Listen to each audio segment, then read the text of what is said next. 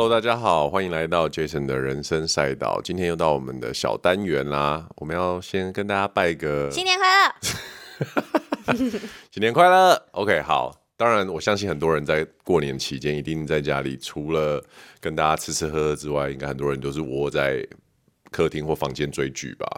应该是吧？我们也追了蛮多剧。对，但最近我们决定要在这一集分享的是什么？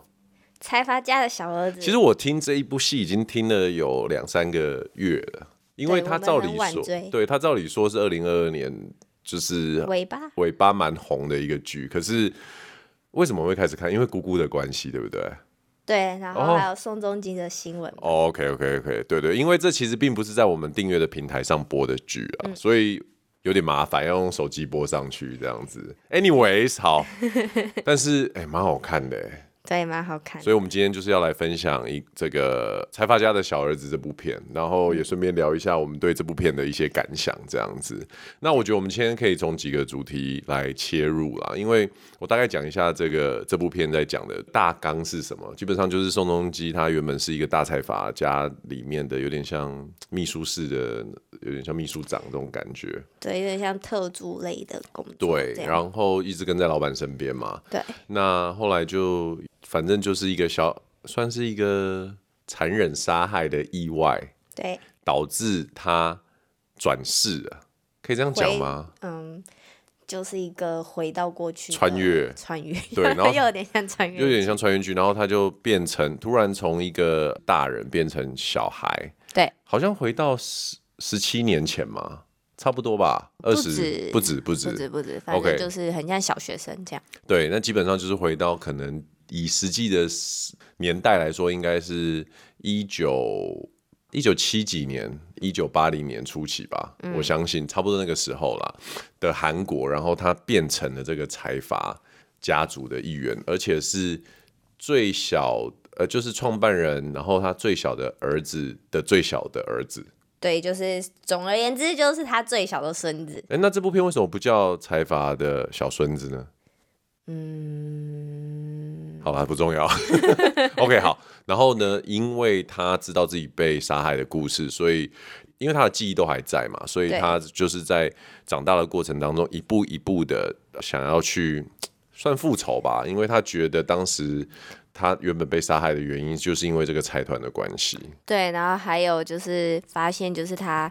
就是原生的爸妈，就是很辛苦的那那一对爸妈，他们发生的一切事情都是因为这些财阀们这个财所造成所造成的。对一些不幸，比如说失复仇，比如说失业啊，或者是呃妈妈早亡啊等等这一些。对对对。好，那这边的卡斯大家应该很清楚，就是宋仲基嘛，最近也是非常红的。呃，新闻非常，他一直都很红，但是最近恭喜恭喜恭喜恭喜娶老婆生小孩，生小孩娶老婆，呃，哎、不是跟我一样？好，所以我也很有感，不能太 diss 他。但是这部片其实我觉得，我先讲在前面，我，我老实说，我最欣赏的演员，您，我常常跟你讲，我最欣赏谁吧？阿公，对，就是李胜敏这位演员，陈仰哲。在戏里，对陈仰哲，那他就是韩国一个非常著名的演员李胜敏。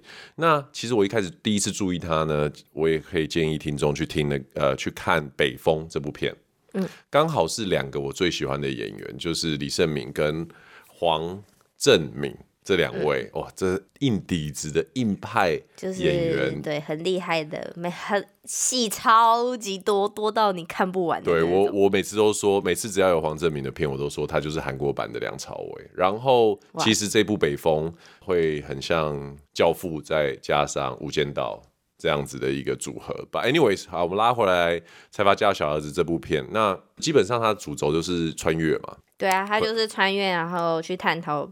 你还原本是一个贫穷的人，然后变成超级爆有钱的有钱人的生活差距的逆转人生。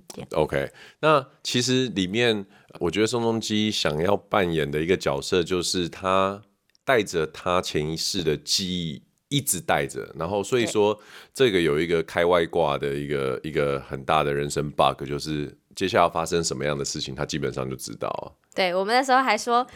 那他会不会去买什么 Disney Plus 啊，什么 Netflix 的股票，还有 Apple？对，我觉得这就是嗯，稍微有点抽离的，在看这部片的时候，就会觉得说，如果。你已经知道会发生什么事了，对，你根本就不需要在财阀里面在那边跟他。对啊，我在外在外面买一堆这些股票，我就是超爆有钱，我是全世界最有钱的人。你就是放空再做多，再放空再做多。我想巴菲特股神的名号也要让给你，对，没错。但是戏剧就是戏剧，他还是有一些、嗯呃、他的目标，他的目标要去完成、嗯、他的英雄旅程，这样。所以当然，虽然很多时候我们都会觉得。你到底在干嘛？就有何必呢？对，不过他还是 朝着他的目标前进，也是不错啦。OK，那其实我觉得这部片，因为它的架构是属于一个大家族的架构，所以其实每一个角色，家族里面的，无论是大哥、二哥、小妹，虽然这些配角，我都可以感觉到，就是他们在他们有他们镜头的时候的表现啊。嗯，我觉得大家在这部片里面是有在拼戏的感觉，就没有一个是在。乱演，我真的觉得除了宋仲基以外，嗯、其他的演员都是超厉害的演员。好，我跟你说，既然佩奇都已经讲，我原本以为会是我 我先开枪，但是我跟你说，这部片最大的败笔就是宋仲基，他要从高中生演到成年，我觉得他无法。老实说，因为他其实本来就是一个成年人啊，然后他要穿越回到他是青少年的样子，所以他可能他的演法就是会有一种。哦，我现在是青少年，我要表现出那种很青涩啊，然后不能让人家看出其实我经历了四十年，已经经历过四十年的人生的一个成年人。所以我跟你说，里面宋仲基的演戏模块，如果去我的表演课的话，如果我的老师看到，一定会觉得大摇头。他就是非常模板式的表演，也就是，青少年一定要就是要这样抓抓头、抿嘴。哇塞！我跟你说，我我每一次当我进入剧情的时候，只要他抿嘴，我就骂到不行，因为我真的受不了他那个抿嘴，然后那个无辜眼神 啊。这时我就会看着觉得说：“你有必要吗？”我真的很 痛苦。然后因为上一没多久之前，我们才追完他前妻演的片，对，就是两个人真的差蛮多的。真的，我觉得。就是他们俩其实真的差不多演的是同一个年纪耶，对，同一个年纪，同一个类型，因为复仇，对，复仇，然后一样都是青少年的时候，就是大学生啊，然后两个人演法就不太一样。我跟你说，宋慧乔会演，真的。然后，所以我觉得整部片的败笔是宋仲基，所以大家不要把重点放在他身上，因为他除了。卖他的帅脸之外，我们看别人就好，就没有。我们看其他演员，其他演员真的很厉害。我们不批评。这时候，其实我们今天想要从一个话题切入，就是说，对啊，因为我们在看的时候也在想，人生嘛，漫漫漫长的人生里面，虽然我跟 Peggy 差的年纪比较多，那我们也会聊到说，哎、如果我们回可以回到从前的话，你会想要回到什么时候？那我觉得看这部片就是很多这种这样子的感触，因为。他当然是带着原有的记忆跟知识回的去一个非常遥远的，也没有非常遥远，就是二三十年之前嘛。所以其实它有很多优势啊，无论是在韩国那个时候，呃，要发生什么样的问题啊，金融危机啊，或者是说包含有点影射，可能像三星啊、现代啊，或者是像这种大宇汽车这种财团的事情。嗯，我觉得就是有很多东西，它都可以有一种。我知道要怎么做。那如果今天你回去，比、嗯、如说给你一个选一个时间，你会回去什么时候？我会回去认识我以前。也没有了，这就认识不到你了呀。哎呦哎呦，对，你会回到什么时候？我我我其实我也有想过这件事情。我可能会回到高中吧。就会觉得我高中的时候真的是太混了，就毕竟国中就过了一阵子之后，要到高中就发现我真的不爱读书，然后就开始乱念一通。然后就你是不爱读书，还是发生什么事情让你对念书不喜欢？其实应该是说国中的时候，就是你要读书嘛，然后就是有一定有挫折，但我就是挫折之后就一一蹶不振，我就觉得读书有什么用？我为什么要读书？对。然后我就开始就是靠着自己聪明的脑袋去考那些试，但是就是不认真读书。但如果认真读书下去，我可能现在是台大生。我跟你们说，为什么你对？好，我不追究。好，那你觉得你未来人生，就是接下来人生，如果好好读书，跟现在会有很大的差异吗？但工作一定会有差，然后生活可能就会比较不一样，就是。就是没有也没有养成自己喜欢读书的习惯或者什么的。现在可以开始啊，亲爱的。OK，嗯，OK。然后对啊，还有就是可能那时候没有常常就跑出去玩啊什么的，然后都没有在家里陪家人啊。那时候最重要的就是阿妈嘛，那那阿妈就比较早过世，嗯、那就会觉得啊，如果我回到那时候，每天就常常跟她在家里聊天啊，大家出去走走多好，这样。子不对，什么叫子欲养而亲不在？亲亲不待，亲不待。对对对对，就是这个。好。有点悲伤啊，怎么会这样呢？我自己觉得，我我常常想这件事情，我很常很常会去想，我有没有后悔什么？我一直到三十多岁，每次我想这件事情，我都蛮骄傲的，说、嗯、没有，我人生太好了。我废话，我 你握什么？你又没参与，你握你握个屁呀、啊、你！但是后来，我觉得真的到了一个年纪之后，我觉得那种后悔的感觉会是。不是后悔，就是说你可以改变什么的感觉，因为有一些决定真的是会让你的人生走上一个很特别，就是完全不一样的道路。好或不好，我觉得我们现在还讲还太早。嗯，只不过回头看，你会觉得说，哎，那边如果我可以稍稍调整一下，或者是什么。对，就是选择嘛，你要选择做什么跟不做什么。对啊，比如说我回台湾这件事情，嗯，我觉得这就是一个很大的呃分歧点哦。比如说我的工作，我决定转换跑道，这也是一个很大的分歧点。嗯，然后这一切都会觉得说，因为年轻，像特别像像你这个年纪的时候，就会觉得说，哦，很多东西都还可以再呃尝试。对，因为还有很多时间可以来做。但我告诉大家。没有时间过了就过了。我告诉大家，你永远都会比现在更老，所以你有想做什么事情的话，你你一定要现在开始做，不然的话，真的等你到四十岁的时候，你就会更没有动力了。真的，真的，所以你要那个了吗？开始考机师还是 医生了吗？这就是最近我在跟 Jason 讲的，说，哎、欸，我视力这么好，不如不要浪费我去考空军，空军好了。非常非常建议啊！好，我们拉回来财阀家小儿子。如果对，如果我们是财阀家小儿子的话，真的其实也是有很多要烦恼的事情啊，对不对？你看大家的斗争啊，我我其实我想要跟大家分享一个，就是说大家在看剧的时候啊，或者是我们在看这些跟家族财阀或者是帝国有关的东西的时候，有时候你会觉得哇，那些人好像活在天上一样，嗯、但其实这些剧无不。都在叙述说，活在里面的人，他们的快乐有的时候可能比不上一般的人，因为你看，像这种财阀，以我在台湾真就是说贴身观察过几个呃几大家族的家庭成员啊，嗯，几乎都跟电影电视我们会看到的一样，就是说，当创办人还在的时候，或者是当家里面这个大家长还在的时候，其他人都只是他的支配的的角色，无论。你开多少的车子，住多少的房子，你有多少资产，这都是老大要给你的，所以常常就会有这种心态，就是朕不给你，你不可以要。对，这个周杰伦的老爸名词。对，那其实以这样的呃生活来说的话，他们所要承担的压力啊，或者是要表现给这个大家长看的这种，就是满足他的期望值啊，甚至是你可能。如果第一代或者创办人他们活得很久，身体很健朗的话，哇，你可能从二十几岁就开始工作，就一直一直在他的羽翼跟他的，就是说这个威严之下，一直到他挂掉吧。对啊，这就很像一个想到那个什么长隆集团的那个王子，哦对啊，张荣发，对，他其实一直到。八十几岁还在 run business 嘛？王永庆也是啊。嗯、那所以说他的儿子、他小孩，你看每个都去搞明星啊，弄空姐，因为你根本就不可能在工作上面得到任何成就感啊，是一切都是也是应该的。但也没有啊，你看那个新宇集团的那个、嗯、那个老板，对，他叫什么？张国伟。对，他就很厉害啊，他就因为凭着自己的热情，然后就创办新宇集团。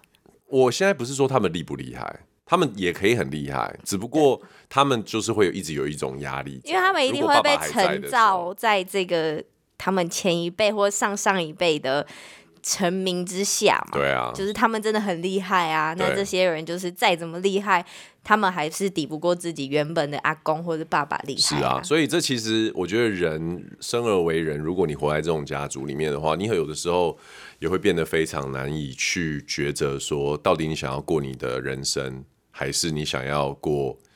你的，比如说你老爸或你老妈帮你安排好的人生，你看，我们知道台湾的这些首富们或者是家族们，其实他们的下一代有名的、闯出名堂的没有几个啊。对啊，对啊，所以其实这部剧就是在讲这些，在讲这些。当然，这都是陈腔滥调。然后回到这部剧来说的话，我觉得其实它真的是好看。的点是，除了我们刚刚讲的演技，就是每一个角色其实把那个他们自己所扮演的角色演得非常的，我觉得说服力很强。因为其实这些演员都算是熟面孔，然后他们可能平常演的角色也可能就是市井小民或者是古装剧等等的，但是在演这个大概八九零年代财阀的这种家族戏剧的时候，我觉得大家都有撑起来。他们所扮演的那个角色所所传递的讯息，演什么像什么？除了宋仲基，还要批评。对，然后呃，还有另外一个东西，我觉得我常常会去想象说，哦，这部片在韩国引起轰动，一个很重要的原因，应该是他把很多当时发生历史事件，包含历史的画面，直接剪进片子里面。对，金融危机啊，IMF 介入韩国的经济等等。当时我还跟 Peggy 讲说。我们常常就以前都会听到一个故事，就是韩国为了国民为了救国家，捐那个黄金，举举国把可以换成钱的东西都捐给政府。对，然后他真的在剧里面还有演出这一段，就是呃财阀家的那些媳妇们啊，就真的把自己的一些黄金拿出来，就是说要帮助政府这样，然后响应所有的国民，对，呃一起做这件事情。然后我就跟转头就跟 Jason 说，哇。真的哎，我跟你说，这作秀啦，以有钱人来说是一种作秀。可是当时，我觉得韩国就是这可能跟台湾人有很多时候都是很不对盘。可是讲起团结跟爱国之心，我相信真的，嗯，嗯，台湾人都会觉得说他们真的是蛮爱国、蛮团结。但我相信现在回过头来看，很多韩国人一定会觉得当时真的是疯了，因为他们是笨蛋。对，因为到最后还是财阀去把这些的利益啊用下来，对，没错，而且。其实韩国已经他们的财阀已经大到说，如果政府介入或控制的话，几乎已经会动摇国本的程度了。所以这也是韩国一个很大的问题。对，现在就是啊，因为现在就是 Samsung 嘛独大。那如果他不是都说 Samsung 倒，整个韩国就倒。没错啊，所以其实政府与呃财阀之间的勾结啊，还有一些贪污舞弊的东西。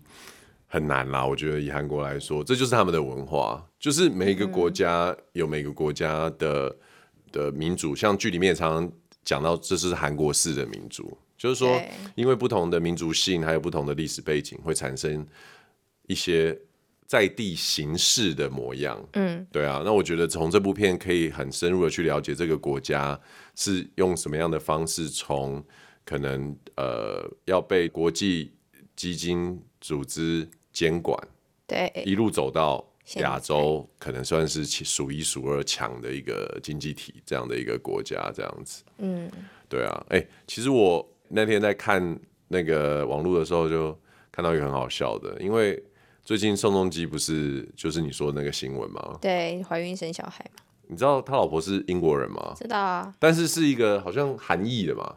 不是啦，他是好像是来教宋仲基讲英文，但他是亚洲人啊，他不是英国人哦。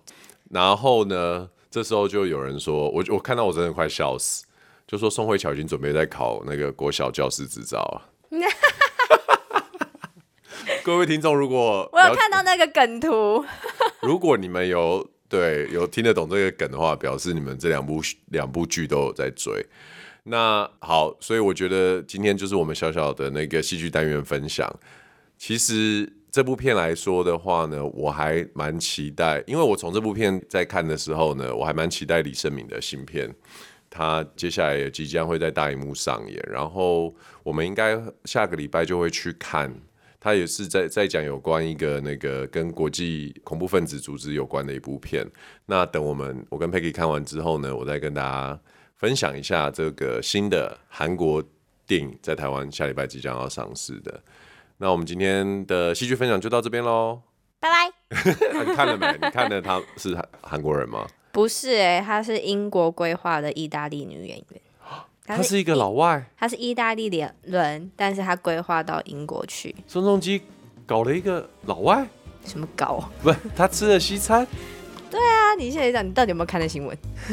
我好意外哦，老外对他抿嘴接受得了？